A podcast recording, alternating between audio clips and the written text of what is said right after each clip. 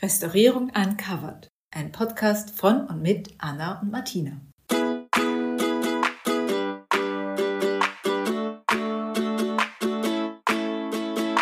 Hallo und herzlich willkommen. Wir sind Anna und Martina, beide akademische Steinrestauratorinnen aus Wien. Und wir geben Folge für Folge Einblicke in die Welt der Konservierung und Restaurierung. Reden über Realitäten und Klischees, Fakten und Irrtümer, Alltagsgeschichten und Special Moments. Und jetzt geht's los. Hallo liebe Anna. Hallo liebe Martina. Und hallo an alle da draußen. Wir sind bei einer neuen Folge unseres Podcasts und ich wollte dir dazu Beginn gleich was erzählen. Mich hat nämlich letztens eine Bekannte angesprochen auf dem Podcast. Ähm, sie findet ihn sehr gut. Das zweite, was mich dann gleich gefragt hat, war so, ah, und ihr in den Podcasts, ihr werdet dann sicher auch noch erklären, wie man restauriert. Und dann habe ich mir so gedacht, hm, nein, eigentlich nicht. Und das haben wir auch nie so vorgehabt. Aber vielleicht denken sich das ja mehrere von unseren Zuhörern. Und deshalb dachten wir uns für diese Folge, wir wollen euch ein paar Tipps und Tricks verraten, wie man Objekte und Kunstwerke, wie man gut damit umgehen kann, wie man es pflegen kann, welche Maßnahmen man setzen kann für seine Gegenstände zu Hause, damit sie möglichst lange in gutem Zustand erhalten bleiben. Ich finde das eine sehr gute Idee. Ich glaube, es reicht wirklich beim Handling und beim Umgang und mit der Pflege einfach von allen verschiedensten Objektoberflächen und dass man sich vielleicht auch bewusst wird, dass jede Objektoberfläche und jedes Material ganz anders reagiert und ganz andere Pflege braucht und das schauen wir uns heute an. Aber wir haben auch einen Plan dazu, oder? Genau, ja, damit wir ein bisschen da strukturiert arbeiten können, haben wir uns überlegt, wir machen das Ganze anhand eines Rundgangs durch eine imaginäre Villa oder ein Haus. Vielleicht ist es keine Villa, es ist ein Haus, aber wir haben uns da einen sehr netten Plan aufgezeichnet, den werden wir auch in die Podcast-Beschreibung geben. Dann könnt ihr den Rundgang nachvollziehen. Und ja, dann würde ich einfach mal sagen, öffnen wir die Eingangstür und gehen in unser Haus hinein. Ich öffne die Türe, ich betrete den Raum und Hauseingänge sind immer eine Schadensquelle, weil der ganze Schmutz von draußen, Erdmaterial, Feuchtigkeit, da ist einfach ganz viel Luftbewegung, weil wir ganz oft aus dem Haus rein und raus gehen. Und das ist einfach der Raum, wo das meiste Material von draußen reintransportiert werden kann. In diesem Raum wird einfach sehr viel Staub angesammelt. Und sagen wir jetzt mal, in diesem Raum befindet sich vielleicht ein Dekoobjekt, sagen wir eine Vase. Und da kann man davon ausgehen, dass man dort vielleicht öfter Staub wischen muss, weil einfach dort sich mehr Staub anlagert. Und grundsätzlich ist vielleicht auch gut, wenn man vor der Eingangstür schon mal einen Teppich hat, wo man die Schuhe abstreifen kann. Und man hat vielleicht beim Hauseingang nochmal einen Teppich. Das ist ja auch wie beim Museen beim Eingang. Dann gibt es auch mehrere Teppichläufer, da gibt es auch solche Schmutzschleusen, dass der Besucher beim Betreten des Museums doch einen gewissen Weg auf auf einem Teppich zurücklegt, damit einfach weniger Schmutz ins Museum reinkommt.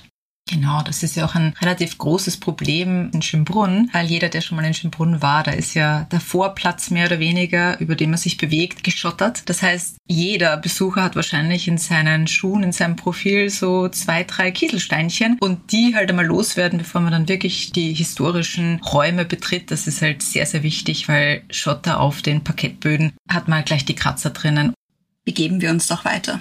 Genau, dann gehen wir aus dem Vorraum in unser Wohnzimmer ich blicke nach links und sehe da eine große Fensterfront und gleich daneben an der Wand haben wir unsere Gemälde. Ich sag mal, vielleicht ein Ölgemälde haben wir geerbt von unserer Großmutter. Und da haben wir eben dieses schöne große Fenster und natürlich wollen wir Licht drin haben. Das heißt, die Vorhänge sind fast nie geschlossen, was für das Gemälde dann eher suboptimal ist, weil Sonneneinstrahlung, also die ganzen Wellen, UV und so weiter, was durchs Fenster ungefiltert durchkommt, schadet halt den Gemälden. Also führt einfach zum zum Ausbleichen, zu Veränderungen von gewissen Pigmenten und Vielleicht überlegen wir uns da eher, dass wir das Gemälde nicht an diese Wand hängen, wo das Licht oder die Sonne direkt reinscheint. Oder alternativ, man kann auch irgendwelche Blenden vor die Fenster geben, Vorhänge, die UV filtern. Das ist in Museen eigentlich recht gängig. Wer schon mal in einer Gemäldegalerie war, weiß jetzt, warum es da immer irgendwie so stockfinster ist gefühlt. weil einfach das direkte Sonnenlicht halt suboptimal ist für unsere Gemälde, die an der Wand hängen. Und vielleicht haben wir in dem Raum auch noch andere Sachen aufgestellt. Wir haben vielleicht ein kleines Holztischchen, was nett ist. Und darauf haben wir auch wieder ein Deko-Objekt. Vielleicht wieder eine Vase. Jetzt haben wir schon zwei Vasen. Aber vielleicht haben wir auch eine kleine Figur oder so ähnliches stehen. Und es ist natürlich auch gut, für die Objektpflege, wenn wir die Objekte regelmäßig abstauben, die Oberflächen. Einfach wenn man mal die Wohnung gut durchputzt und alle Flächen einmal wischen möchte, ist es immer ratsam, Objekte immer zuerst trocken zu reinigen. Also Feuchtreinigung ist oft gar nicht notwendig. Der Staub, der auf den Objektoberflächen sitzt, der ist ja oft lose und nicht fest mit der Oberfläche, im besten Fall nicht verbunden. Und das reicht dann schon, wenn man einen Swiffer nimmt, vielleicht jetzt auch kein Mikrofasertuch, wenn man eine Oberfläche hat wie ein Gemälde, wo die, wo das Mikrofasertuch hängen bleiben könnte und vielleicht einen Schaden verursachen könnte. Besser eher ganz vorsichtig mit einem Swiffer oder wenn man bei dem Gemälde bleibt und man sieht im Streiflicht, okay, da ist schon ziemlich viel Schmutz oben, das würde ich schon gerne mal abwischen, dann kann man auch Make-up-Schwämmchen nehmen und ohne Druck ganz vorsichtig mal über die Objektoberfläche fahren. Wenn wir aber jetzt doch vielleicht auch an der Wand irgendwie so irgendwelche Zierteller haben, es gibt ja manchmal solche Messingteller oder so, die, zumindest bei meinen Eltern gab es so einen Teller, ja, der an der Wand hängt. Ich glaube, Zinnteller waren eine Zeit lang noch sehr modern, dass man sie an die Wand gehängt hat oder sonstige Sachen. Ja, Zinnteller und Sets, so einen Setzkasten. Ja, der Setzkasten. Der Den gibt es bei meinen Eltern auch. Ja, ich glaube, irgendwie gefühlt, ich kenne keine Wohnung, die keinen Setzkasten hat. Ja, ich sollte mir auch noch einen Setzkasten zulegen, denke ich. ja, genau, wenn wir schon vom Setzkasten reden. Also, wenn ihr jetzt zuhört und ihr habt auch einen Setzkasten, dann äh, stellt ihn nicht im Eingangsbereich auf. Wie wir gesagt haben, dort ist eben der Raum, wo der meiste Schmutz kommt und Setzkasten zu putzen ist eine Heidenarbeit. Also nicht in diesem Raum aufstellen, vielleicht besser im Wohnzimmer, wo wir uns gerade befinden. Und jetzt haben wir zum Beispiel doch irgendwie eine Schmutzauflage, ein Fleck oben und das lässt sich jetzt nicht mit Trockenreinigung entfernen. Dann reinigen wir natürlich feucht und besser einfach mal mit Wasser ohne etwas, weil es gibt ja oft welche, die sagen, ach, dann nehmen wir das Ziff, das reinigt gut, das löst allen Schmutz, aber ist oft gar nicht notwendig und viel zu aggressiv und auch nicht für alle Objektoberflächen und Materialien geeignet sondern einfach mal lauwarmes Wasser nehmen. Das ist schon ausreichend. Und wenn man das Gefühl hat, na, da, ich brauche doch irgendwie ein bisschen mehr Kraft, dann reicht auch ein mildes Seifenwasser. Also wenn ich jetzt einen großen Putzkübel habe, wo ich fünf Liter Wasser drin habe und ein kleiner Spritzer von meinem Spülmittel, dann reicht das auch vollkommen aus.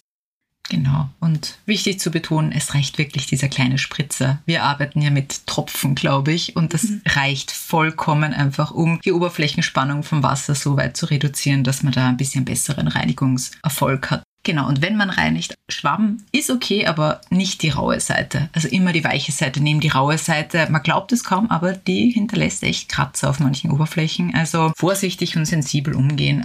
Genau. Natürlich, wenn es versteht sich von selber, wir sind ja gerade am Putzen, aber gut ist es, wenn man einfach auch saubere Hände hat oder wenn ich jetzt meine Handschuhe anhabe, dass ich schaue, dass jetzt vielleicht keine Putzrückstände oder Schmutzrückstände von anderen Objekten da oben sind, die ich dann vielleicht auf ein anderes Objekt übertragen kann. Also einfach auf sauberes Arbeiten Acht geben, sich Zeit dabei lassen, nicht hektisch, nicht hudeln. Genau bewegen wir uns weiter in unserem Rundgang. Gehen wir weiter in die Küche und dort haben wir einen wunderschönen Schrank mit unserem Porzellanservice. Hat ja jeder zu Hause ein Porzellanservice. Natürlich. Von der Großmutter wieder, die hatte viel und hat uns viel vererbt. Da habe ich mir genau gedacht, ähm, es passiert ja vielleicht öfters, dass man so Sachen auch bewegen muss. Sei es jetzt, ich will sie in einen anderen Schrank transferieren oder vielleicht will ich sie irgendwo einlagern oder ich benutze sie und trage sie ins Wohnzimmer und immer wenn ich so Objekte handle, also manipuliere, bewege, einfach immer wirklich ratsam, vorsichtig zu sein. Du hast das eh, glaube ich, vorher auch schon gesagt. Nicht hudeln, möglichst wenig Gegenstände auf einmal nehmen, nicht alles auf einmal tragen, sondern vielleicht Step by Step die Dinge vorsichtig mit beiden Händen tragen. Die meisten Unfälle passieren einfach aus Unachtsamkeit und dann geht was zu Bruch und dann war's das mit dem Porzellanservice. Ja, es ist eigentlich eh so Hausverstand, einfach mit Hausverstand arbeiten. Wo möchte ich es hin transportieren? Gibt es dort schon genügend Platz? Wie viel Zeit brauche ich dafür? Wie bewege ich? Also wie nehme ich sie in die Hand? Wie sind meine Wege? Liegt irgendetwas in dem Weg? Gibt es irgendeine Rutschgefahr wie ein Teppich? Bei meiner Oma, da gab es einen Läufer, der war sehr lang auf einem extrem glatten Holzboden und man ist immer darauf ausgerutscht, wenn man irgendetwas umgetragen hat. Den vielleicht dann dafür entfernen einfach so ein bisschen durchdenken, was möchte ich machen und wie gehe ich vor. Und das trifft eben nicht nur auf das Porzellanservice, sondern auch, wenn ich vielleicht mein Gemälde umhängen will und es ist sehr, sehr groß, dann hole ich mir halt Hilfe und den zweiten zum Tragen. Also einfach, man kann es nicht oft genug sagen, man sollte sich einfach bei solchen Dingen Zeit und Ruhe gönnen, zum das Bewegen. Und das ist auch in einem Museum sehr, sehr wichtig. Ja. und vielleicht noch zum Porzellanservice, was da die Reinigung angeht, weil man da vielleicht dazu tendiert, das in den Geschirrspüler zu stecken. Was hältst du von dieser Idee, Anna? Ich würde sagen, es ist abhängig. Grundsätzlich gilt, wenn wir ein Porzellan haben, was vielleicht eine Bemalung oben hat oder eine Metallauflage, also einen Gold- oder Silberrand, nicht in den Geschirrspüler. Die Metallauflage oxidiert, also die kann sich verfärben, die kann sich ablösen, die Malerei wird beschädigt, also solche Sachen per Hand waschen. Vorsichtig einfach wieder. Genau, und den richtigen Schwamm verwenden. nicht den Scheuerschwamm. nicht den Steuerschwamm. Dann waren wir jetzt in der Küche und jetzt würde ich sagen, wir begeben uns in die Tiefen und zwar in den Keller, hm. wo wir auch ein paar Dinge untergebracht haben, zwischengelagert haben an Büchern, vielleicht ein paar Möbelstücke. Was fällt uns zum Thema Keller ein? Ich denke sofort an Feuchtigkeit. Ja, ich glaube, es gibt nicht viele Keller, die trocken sind. Also gerade bei Altbauten zumindest. Da ist einfach die Lagerung extrem wichtig. Also zunächst einmal welche Objektgruppen, welche Materialien kann ich im Keller lagern, welche Objekte halten Feuchtigkeit gut aus, welche eher nicht. Grundsätzlich glaube ich, ist wichtig zu beachten, wenn man Objekte oder Materialien im Keller lagert, vom Boden und von der Wand getrennt auf einer Palette, abgedeckt, wenn es möglich ist, mit naturbelassenen Stoffen, also keine gefärbten Stoffe, weil durch die Feuchtigkeit können die Farbstoffe angelöst werden und wenn ich jetzt ein rotes Neintuch habe, dann ist plötzlich ein roter Fleck auf meinem Objekt, was ich nicht möchte. Und ganz wichtig ist auch, wenn ich jetzt Materialien habe, in gut verschlossene Gebinde lagern, die beschriften, dass ich einfach weiß, was ist drinnen und wann habe ich es reingegeben, dass man auch einfach abschätzen kann, wie alt sind die Sachen schon, seit wann stehen sie da. Auch puncto Beschriftung ist ja auch ganz gut zu wissen, wenn ich meine Boxen im Keller alle gut beschriftet habe, dann weiß ich auch gleich, wonach suche ich. Ich muss nicht jede Box hervorholen und darin rumkramen, um das zu finden, was ich suche, sondern dann ist auch ein schnelleres und gezieltes Arbeiten möglich und je weniger ich die Objekte oder die Boxen hervorhole, desto weniger kann natürlich auch dann passieren, wenn ich mich dummel. Stimmt. Also einfach möglichst wenig manipulieren. Und bei den Boxen vielleicht, das muss nicht äh, das High-End-Material schlechthin sein, sondern auch wir oder Museen arbeiten sehr gerne einfach mit Boxen, die entweder aus Polyethylen oder Polypropylen, das steht auf dem Plastik immer drauf mit PE oder PP ist und ganz einfach gesagt die IKEA-Boxen, die Sammlerboxen, mhm. die sind super geeignet für Lagerung von verschiedenen Dingen. Man sollte halt nur darauf achten, wenn ich das eben in dieser Plastikbox habe, ist da natürlich nicht viel Luftaustausch dann drinnen. Das heißt, vielleicht sollte ich doch einmal im Jahr mir die Sachen anschauen, einfach ob eh alles noch okay ist. Ich würde schon regelmäßig die Dinge, die ich irgendwo einlager, kontrollieren, ob doch irgendwie Feuchtigkeit reingekommen ist, ob ich vielleicht irgendwelche Insekten oder Schädlingsbefall habe, ob ich vielleicht irgendeinen Schimmel habe. Also einfach kontrollieren regelmäßig und nicht verpacken und nach zehn Jahren sich wundern, dass das Objekt oder das Buch aufgefressen wurde von Silberfischchen. und wie die Martina auch schon gesagt hat, also einmal in der Zeit mal die Box öffnen und reinschauen. Man kann auch beim Verpacken gleich gerade wenn wir uns in einem feuchten Keller befinden, auch so ein Silikagel reingeben. Das nimmt auch einmal die Feuchtigkeit auf und das Silikagel, das verfärbt sich dann auch. Es gibt dann einen Farbumschlag, das anzeigt, wenn man das Kissen wechseln sollte. Dann hat man auch einen guten Überblick, wie viel Feuchtigkeit gibt es dann in der Box und wie oft muss ich da eigentlich reinschauen oder das wechseln. Und Stichwort Schädlingsbefall sind natürlich überall Tiere und Schädlinge sind jetzt nicht unbedingt immer schadhaft, aber wenn wir jetzt einfach Objekte haben, wo wir eigentlich vermeiden wollen, dass Tiere hinzukommen, dann können wir das eigentlich auch ganz gut beobachten, da die Schädlinge meistens am Rand von Räumen entlanglaufen, an den Raumkanten, Raumecken, Wänden, ach Gott, ja, Raumkante, eine Wand. Und da kann man auch ganz einfach doppelseitiges Klebeband entlang der Wand hinkleben und die Tiere bleiben einfach drauf picken und dann schaut man einmal im Monat mal nach, wie viele Tiere jetzt da kleben bleiben. Es gibt dann noch so fancy Pheromonfallen, die mit einem Pheromon-Lockstoff für bestimmte Arten ausgestattet sind. Da muss man aber auch schon eigentlich mehr wissen, welche Arten ich in meinem Raum habe, um diese gezielt anzulocken. Da finde ich das doppelseitige Klebeband eigentlich universeller, weil einfach jedes Viech drauf picken bleibt. Ja. Eine Ratte bleibt nicht kleben. Wenn ich eine Ratte im Keller habe, habe ich ein anderes Problem, denke ich. Ja, aber zu den Schädlingen vielleicht noch kurz. Das, was man als erstes denkt, sind eben größere Tiere, Ratten, Mäuse, aber natürlich gibt es auch einen Haufen an Käfer, Silberfischchen, Motten, die eben diverse Materialien aufessen, aus denen Kunstwerke halt auch bestehen. Und eben natürlich größere Schädlinge sind dann Ratten, Mäuse, Tauben und so weiter. Aber die habe ich hoffentlich mal nicht im Haus. Und bei so kleinen Käfern wenn man das Gefühl hat, okay, irgendeine Art von Käfer oder Insekt taucht zu großen Mengen auf. Also wenn jetzt ein Käfer in einem Jahr da bicken bleibt, muss man sich jetzt noch nicht die Sorgen machen. Aber wenn man das Gefühl hat, da kommt wirklich eine Invasion, ja, sollte man vielleicht einen Experten zu Rate ziehen. Und eben diese Klebefallen, die du gesagt hast, finde ich super praktische Idee, habe ich mir auch im Keller aufgestellt. Und das verwenden auch Museen. Da ist es halt einfach so in einer Art Dreiecksform, wo die untere Fläche sozusagen mit so einem doppelseitigen Klebeband ausgestattet ist, wo die Tiere kleben bleiben und man das dann einfach regelmäßig kontrollieren kann. Einfaches Ding zum selber machen. Ja.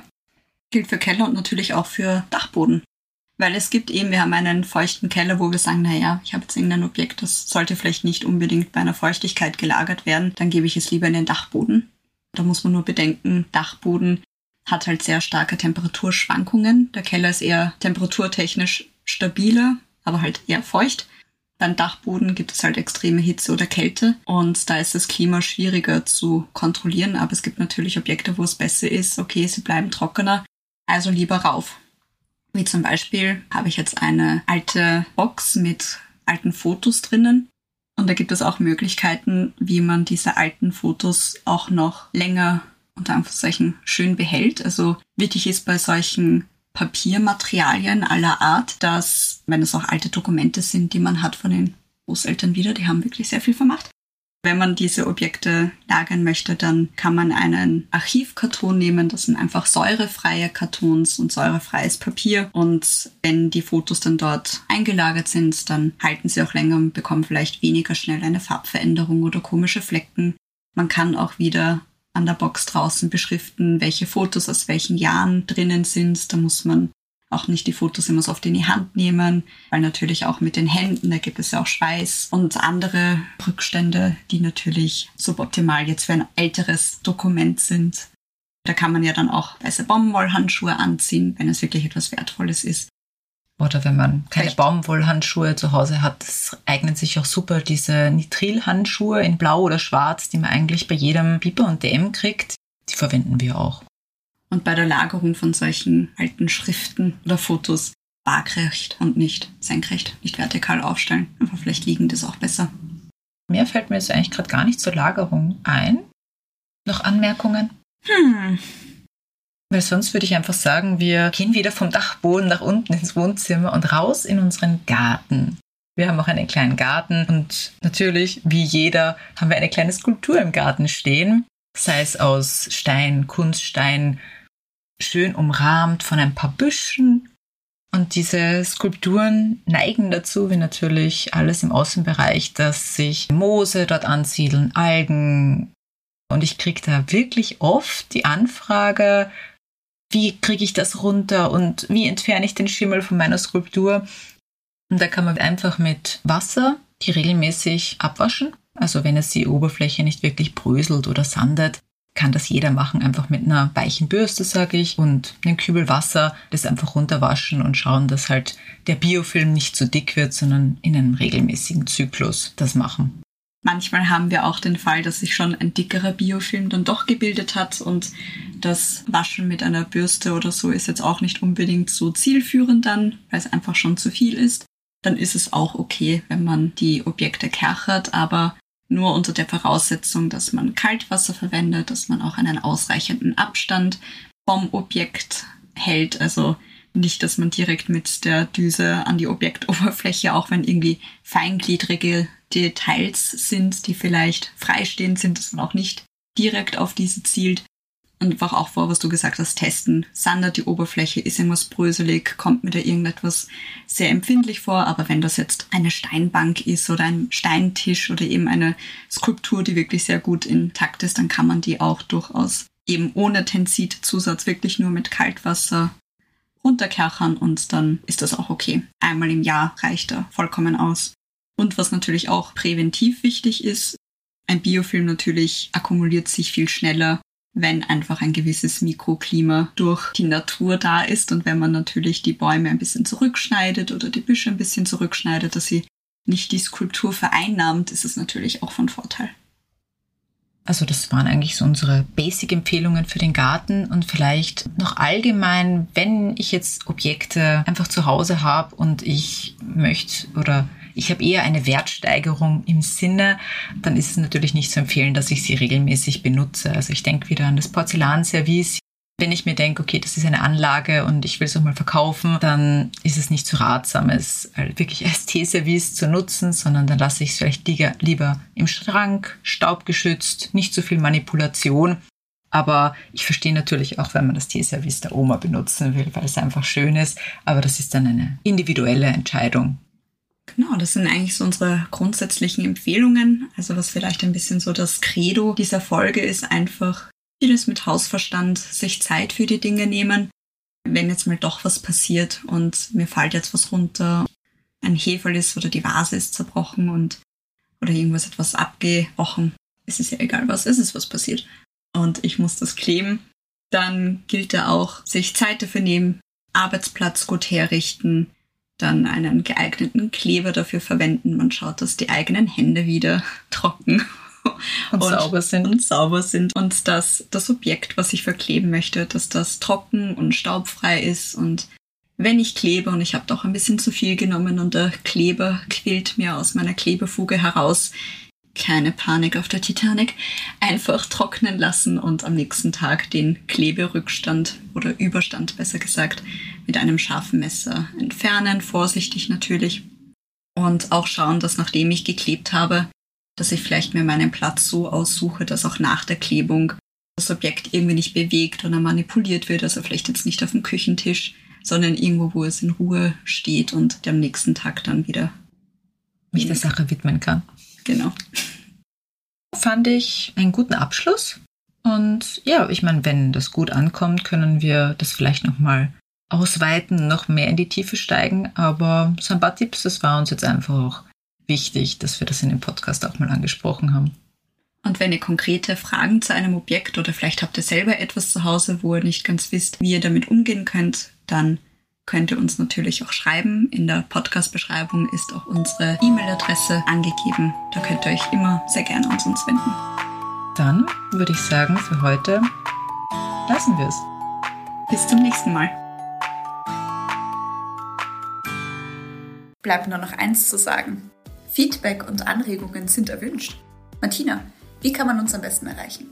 Einfach in die Podcast-Beschreibung schauen. Dort findet ihr unsere Mailadresse und unseren Instagram-Account. Bis zum nächsten Mal, liebe Anna. Bis bald, liebe Martina.